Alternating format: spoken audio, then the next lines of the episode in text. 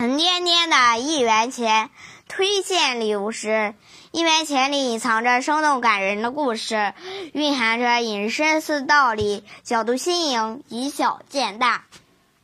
那是一个星期天的早上，我准备搭公交车去少年宫参加绘画比赛。车到站了，我迫不及待地跳上了汽车。我刚想从口袋里掏出两元钱买票。可是往口袋一摸，咦，怎么只剩一元了？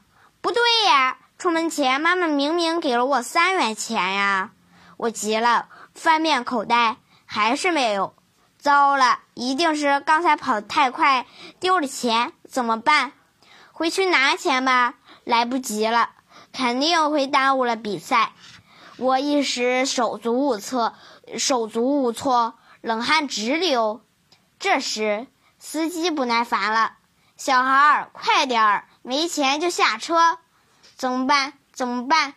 不争气的眼泪开始涌上了我的眼眶。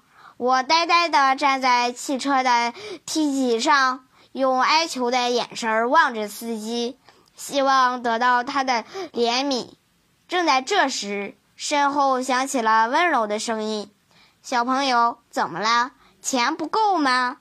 身后一一位扎着马尾辫的阿姨关切地问我，我难过的说：“钱丢了，只剩一块钱了，我坐不了这趟车，比赛就要迟到了。”别急，阿姨还有一元零钱，来给你补上车票。